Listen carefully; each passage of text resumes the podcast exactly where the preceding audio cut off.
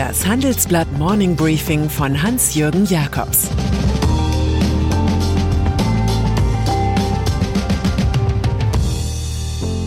Guten Morgen allerseits. Heute ist Freitag, der 22. April 2022. Und das sind unsere Themen. Angst vor rechten Gespenstern in Frankreich. Ein neues magisches Viereck für Deutschland. Serena Williams bietet mit für FC Chelsea. Unterstützung für Macron. Die offenen Wahlhilfen aus Europa für Frankreichs Staatspräsident Emmanuel Macron sind so verständlich wie gefährlich. Zuerst wurden wenige Tage vor der Wahl am Sonntag zufällige Vorwürfe der EU-Betrugsbekämpfungsbehörde Olaf publik. Demnach soll Macrons rechtsextreme Antipodin Marine Le Pen in ihrer Zeit als Europaabgeordnete rund 600.000 Euro veruntreut haben.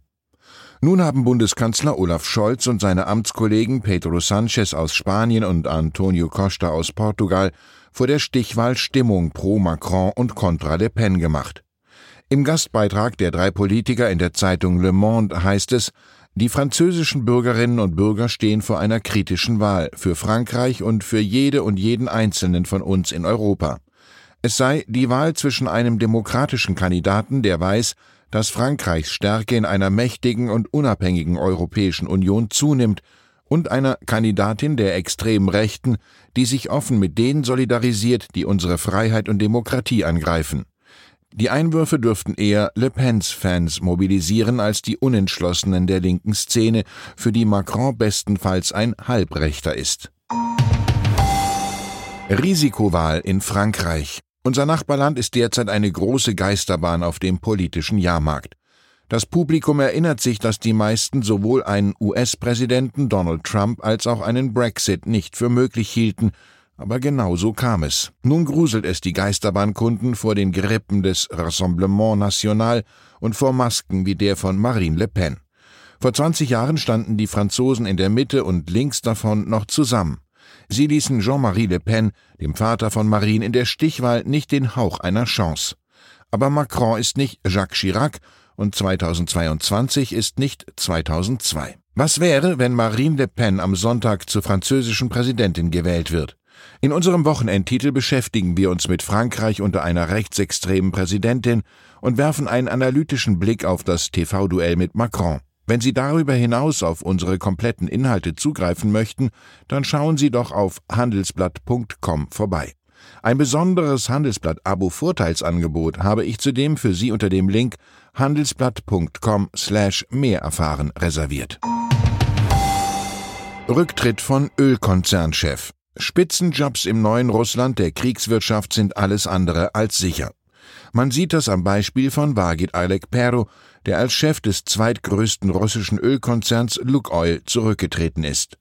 Das von ihm 1991 gegründete Energieunternehmen schlug sich neben den Staatskonzernen Rosneft und Gazprom gut. Im Putinismus aber war der 71-Jährige außer Spur, als man ein sofortiges Ende des Militäreinsatzes in der Ukraine forderte.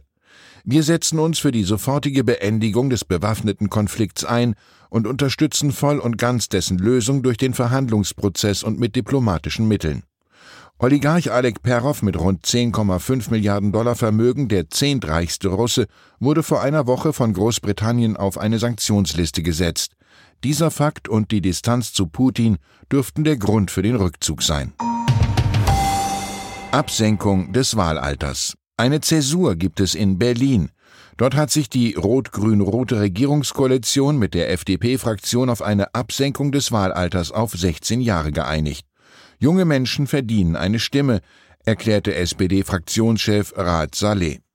Und FDP-Fraktionschef Sebastian Schaja sprach von einem Zeichen für gelebte Generationengerechtigkeit. Die aktuell getroffenen Entscheidungen müssen die Generationen der 16-Jährigen später übernehmen und verantworten. Dass die Teenager sehr engagiert seien, zeige sich in deren Einsatz für eine bessere Bildungspolitik. Zusammen mit der FDP kommt die rot-grün-rote Koalition in Berlin auf die nötige Zweidrittelmehrheit für eine Verfassungsänderung, ohne die der 16er Plan nicht aufgeht. Bisher war die Absenkung des Wahlalters an der CDU gescheitert, aber sie hat in einzelnen Bundesländern nicht mehr das große Sagen. Das neue magische Viereck. Als die Politik noch an Keynes und an eine Globalsteuerung aller wirtschaftspolitischen Probleme glaubte, kam sie mit einem Zaubermantel in die Manege und präsentierte das magische Viereck. 1967 wurde das Staatsziel des gesamtwirtschaftlichen Gleichgewichts mit vier Zielen in ein Gesetz gepackt. Stabile Preise, hoher Beschäftigungsgrad, stetiges und angemessenes Wirtschaftswachstum und außerwirtschaftliches Gleichgewicht. Spätestens als Deutschland jahrelang hohe Exportüberschüsse produzierte, erledigte sich de facto die Krisenmanagementlehre des seinerzeitigen Wirtschaftsministers Karl Schiller. Ein neues magisches Viereck fordert Handelsblatt-Professor Bert Rürup in seiner Kolumne Der Chefökonom. Gemeint ist ein möglichst wachstumsfreundlicher Kurs, der gleichzeitig Klimaschutz, Energiesicherheit, Geldwertstabilität und der Bevölkerungsalterung Rechnung trägt. Das alles ist angesichts der Klimakatastrophe und geoökonomischer Verwerfungen schwer genug. Rürups Rat, sich weniger an Schiller als vielmehr an Josef Schumpeter und dessen Theorie von der schöpferischen Zerstörung zu orientieren. Kritik an VW Software-Einheit. Wenn gestandene Konzerne auch als Softwarehaus Erfolg haben wollen, wird es schwierig. VW-Chef Herbert Dies kann ein Lied davon singen. Bei der mit schönsten Hoffnungen überfrachteten Tochter Cariat, die viel Software für das Pkw-Betriebssystem und das autonome Fahren beisteuern will, mussten Zeitpläne verschoben werden. Die ersten Top-Manager und Software-Spezialisten sind schon weg, schildert unser Report. Die Allianz hat bereits Konsequenzen in ihrer IT-Strategie gezogen. Die Süddeutsche Zeitung berichtet, dass der Versicherungskonzern von seinem Plan lässt, die eigene Software Allianz Betriebssystem künftig auch anderen Versicherern anzubieten. Die Eigentumsrechte fielen an eine Stiftung, waren allgemein zugänglich und für die kostenpflichtige Anpassung an spezielle Nutzerbedürfnisse startete die Allianz die Softwarefirma Syncare. Microsoft hält daran noch drei Prozent, einst waren es zehn Prozent. Die Desillusionierung, die Allianzchef Bäte erlebte, steht dies noch bevor. Kulturtipp zum Wochenende. The Dropout auf Disney Plus ist die definitive Serie über den Aufstieg und Fall der einstigen Silicon Valley-Legende Elizabeth Holmes, die mehr als bravourös von Amanda Seyfried gespielt wird. Holmes wollte mit ihrer Firma Terranos und einer wahren Blutentnahme-Wundermaschine die Gesundheitsdiagnostik revolutionieren. Doch die Technik war bei weitem komplizierter als die PR-Broschüren des Start-ups. Die Jungfirma hielt es unter Mrs. Holmes so lange mit der Philosophie Fake it till you make it, bis es nichts mehr zu tun gab, bis auf die Aufgabe, eine gute Verteidigung vor Gericht zu organisieren. Ein Happy End bietet diese flüssig erzählte Geschichte nicht. Die als weiblicher Steve Jobs inszenierte Terranos-Gründerin ist wegen Betrugs verurteilt und könnte für zehn Jahre hinter Gittern verschwinden. Und dann ist da noch der Londoner Fußballclub FC Chelsea, den die Anti-Putin-Sanktionspolitik dem Oligarchen Roman Abramowitsch entrissen hat. Um den Verein ist eine bizarre Bieterschlacht entstanden. So haben Tennisstar Serena Williams und Formel-1-Held Lewis Hamilton zugesagt, sich mit jeweils 10 Millionen Pfund der Offerte des Investors Martin Broughton anzuschließen.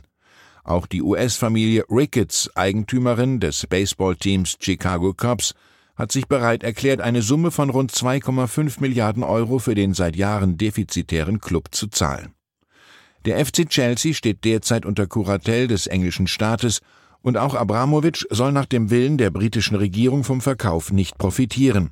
Das Geld soll an eine wohltätige Organisation fließen oder zumindest auf eines der eingefrorenen Konten Abramowitschs. Das Schlusswort hat Marie Curie. Man braucht nichts im Leben zu fürchten. Man muss nur alles verstehen. Ich wünsche Ihnen ein entspanntes Wochenende mit viel Verständnis für Ihre Mitmenschen. Es grüßt Sie herzlich Ihr Hans-Jürgen Jakobs.